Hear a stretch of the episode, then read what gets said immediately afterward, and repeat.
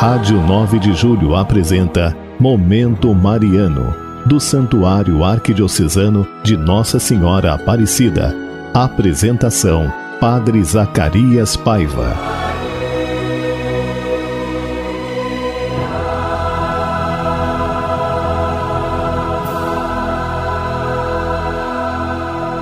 Maravilha, meu irmão, minha irmã, falar com você hoje nessa sexta-feira, dia 24 de setembro. Hoje é sexta-feira, já estamos nos encaminhando aí para o fim de semana. Espero que você já se organize esse fim de semana a participar da Santa Missa aí na sua comunidade, para estar por dentro das atividades da sua comunidade, né? Curtir a sua família também, estar junto com ela, né? Então é importante para nós isso tudo. Então, nessa sexta-feira, lembrando, um dia de penitência, hoje dia de jejum também para aqueles que podem fazer. E se alguém quiser se confessar também, temos atendimento aqui no santuário hoje, dia de pedir perdão a Deus de nossas faltas. Sexta-feira é um dia muito especial para a nossa fé católica também. Olha, nós queremos rezar por você. Liga para nós aqui no 3932 1600 ou 3932 3393 deixe o seu pedido de oração. E amanhã, sábado, dia 25, olha, às quatro da tarde, a missa da família dos amigos aqui no santuário. Né? Você pode vir rezar conosco na Rua Labatude 781 ou participar pelo Facebook no arroba Aparecida Ipiranga ou pelo Facebook aqui da nossa Rádio 9 de Julho ou pelo nosso aplicativo. E eu quero lembrar você, hein? Voltando ao novo normal, tomando todos os cuidados que precisamos tomar ainda higienizando as mãos, usando máscara, distanciamento e principalmente tomando a vacina, que é muito importante para todos nós. Meus irmãos, minhas irmãs, hoje sexta-feira, e temos missa aqui agora está tendo meio-dia, depois às 15 horas e logo mais às 18 horas. Você não pode deixar de participar conosco desse grande momento. E é justamente, olha, o santuário está aqui aberto, funcionando. Também temos horários de batismo. Tem pessoas que estão com dificuldade de batizar as crianças, né? Às vezes ali na comunidade, algum problema, não tem algum curso de formação. Pode vir aqui no santuário, nós vamos orientar você direitinho a poder fazer o batismo do seu filho, da sua filha, da sua neta, enfim, daquele que realmente você quer que faça parte da igreja de Jesus. Aos poucos vamos retomando a nossa vida paroquial, nossa vida pastoral confiando né, que Deus caminha conosco, está sempre ao nosso lado para nos defender, para nos proteger, para nos livrar de todo o mal. Meu irmão, minha irmã, hoje celebrando ainda 50 anos com a carta eh, aos Gálatas, é mês da palavra de Deus, 50 anos celebrando a palavra de Deus no meio de todos, esse mês de setembro, celebrando sobretudo a carta aos Gálatas. Cada dia a gente lê um trechinho dessa carta, aprofundando, e fazendo a palavra de Deus chegar pertinho da gente. Se você não teve oportunidade, olha, essa semana que vem, última semana do mês de setembro, vamos ler a carta aos Gálatas, ainda dá tempo de ler essa bonita mensagem que Paulo escreveu à comunidade de seu tempo, tão atual para cada um de nós hoje. E hoje, dia 24, eu quero ler a crise de fé em Gálatas, lá no capítulo 4, versículo de 8 a 19. Diz assim: Mas outrora por não ter conhecimento de Deus, servistes aos que por natureza não são deuses. Porém, agora, tendo conhecido Deus, ou melhor, tendo sido conhecido por Deus, como é possível que torneis aos frágeis e miseráveis elemento aos quais de novo desejais servir como antes? Guardais cuidadosamente dias, meses, estações e anos, temo que, de algum modo, Esforcei-me em vão por vós. Suplico-vos, irmãos, que vos torneis como eu, pois eu também sou como vós. Não vos fostes injustos comigo em nada, e sabeis que por causa de uma delibilidade da carne vos anunciei o evangelho antecipadamente. E por mais que minha limitação física fosse uma prova para vós, não me desprezastes e nem me rejeitastes, mas me recebestes como um anjo de Deus, como Cristo Jesus. Onde está, pois, vossa manifestação de júbilo? Pois testemunho que tivesse sido possível, tereis arrancado vossos olhos e dados a mim? Porventura tornei-me vosso inimigo, dizendo-vos a verdade? Não é a boa intenção que eles empenham diligentemente por vós, mas desejam afastar-vos a fim de que os encortejeis. É bom ser zeloso, ter bo com boa intenção sempre, e não só quando estou presente junto de vós. Meus filhos, pelos quais novamente sofro dores do parto, até que Cristo seja formado em vós, desejaria estar convosco agora e mudar minha voz, porque eu estou perplexo por vossa causa. Meus irmãos, minhas irmãs, aqui temos nessa leitura muito curta aqui justamente de Gálatas capítulo 4, verso 8, uma crise dentro de fé dos Gálatas. Então, e essa crise foi porque eles começaram eles conheceram a Deus, mas eles também e deixaram ser conhecidos por Deus, mas também retornaram às outras religiões antigas, às outras práticas antigas. Então, eles começaram a perceber e deixar de tirar Deus do centro da vida deles. Começaram a colocar outras situações que não Deus como centro verdadeiro de suas vidas. E naturalmente que isso desgastou muito o relacionamento entre eles. Paulo sofre justamente e assemelha seu sofrimento às dores de parto. Portanto, é, por quê? Porque Paulo os formou, formou a sua consciência, formou, deu a eles os elementos que ele precisava. Paulo usa essa imagem justamente para dizer que sim, que foi o grande desejo dele formar essa comunidade justamente para que eles pudessem ser um sinal vivo de Jesus. Por isso, o gesto de gerar, né? de, de, de ensinar a fé. E a gente pode até se perguntar também quantas pessoas na nossa vida, seja quantos anos nós temos, quantos anos de fé nós temos também, quantas pessoas nós trouxemos à igreja. Nós educamos, nós ensinamos a fé, nós somos introdutores da fé. Ou fomos catequistas, ensinamos ali a palavra de Deus.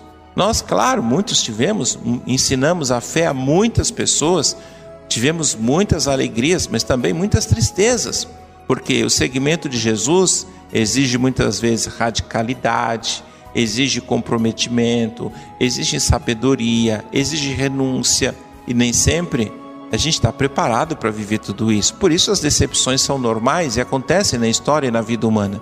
Paulo não foi indiferente a isso, ele ficou extremamente decepcionado com muitas situações que aconteceu na sua vida pastoral. Mas o que realmente fez ele seguir avante foi a sua fé em Jesus. A fé em Jesus que realmente fortificou a sua caminhada de fé e justamente a tal ponto de dizer: Não sou eu que vivo, mas é Cristo que vive em mim. Ou seja, ele deixou que Cristo controlasse a sua vida, os seus atos, para que ele pudesse realmente manifestar uma vida plena. Meus irmãos, minhas irmãs, convido agora, vamos refletir juntos quantas pessoas nós já trouxemos para Jesus? Ou melhor, quantas almas nós já ganhamos para Deus? Confia em Deus, tê-lo sempre perto vai fazer muito bem a todos nós. Ouçamos.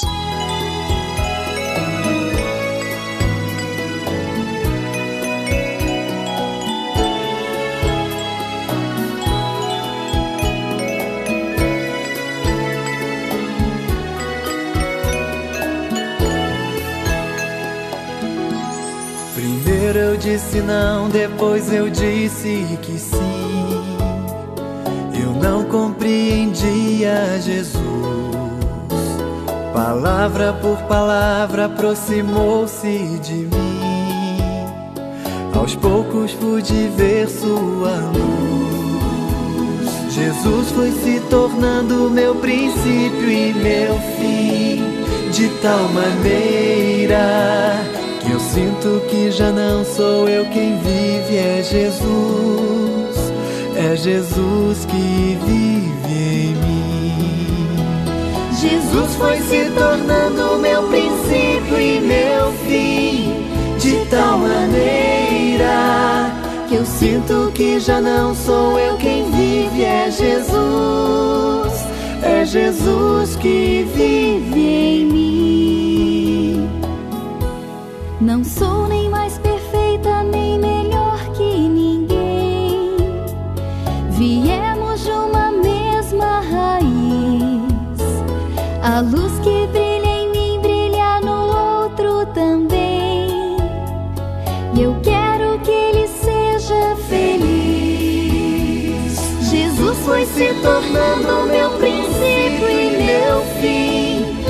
tal maneira sinto que já não sou eu quem vive, é Jesus. É Jesus que vive em mim. Jesus foi se tornando meu princípio e meu fim, de tal maneira que eu sinto que já não sou eu quem vive, é Jesus. Jesus que vive em mim.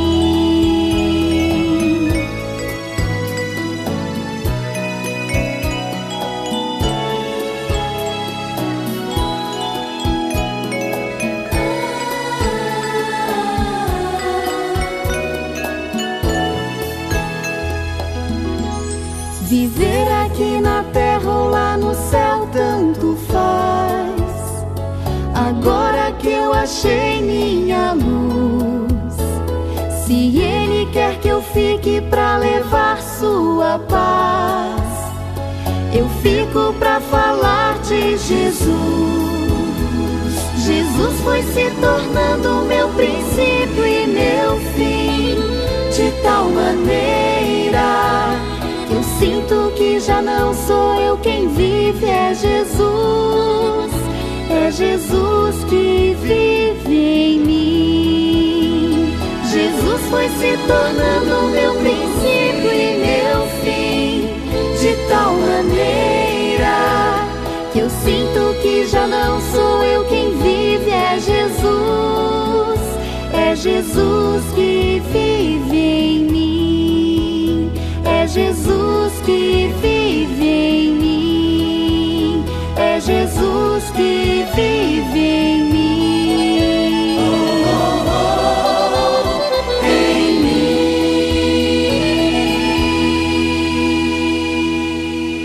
Meus irmãos, minhas irmãs, alegria falar com vocês mais uma vez. Olha, hoje 24, sexta-feira dia de jejum, dia de oração, dia de colocar-se diante do Senhor.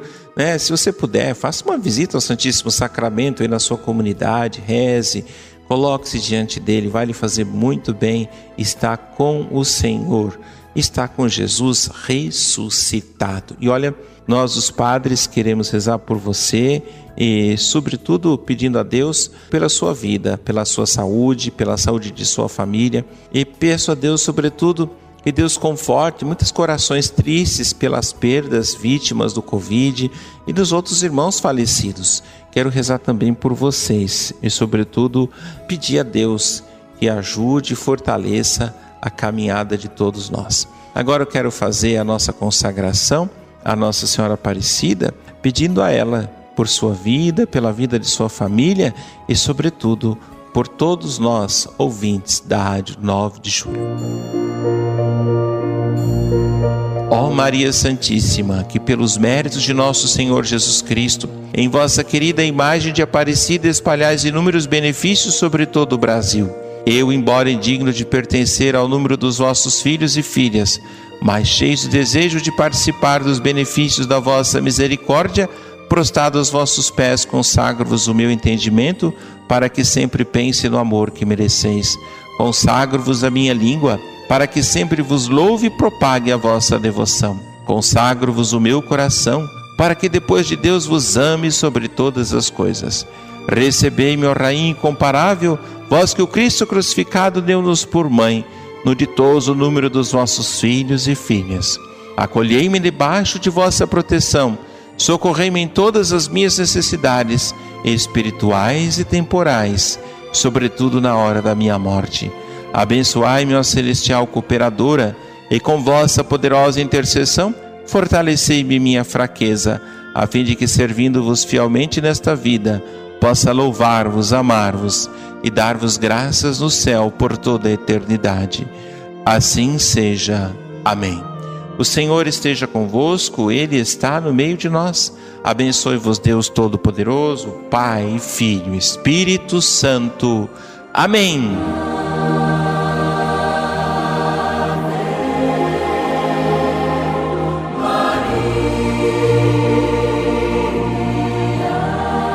A Rádio 9 de Julho apresentou Momento Mariano, do Santuário Arquidiocesano de Nossa Senhora Aparecida. Apresentação: Padre Zacarias Paiva.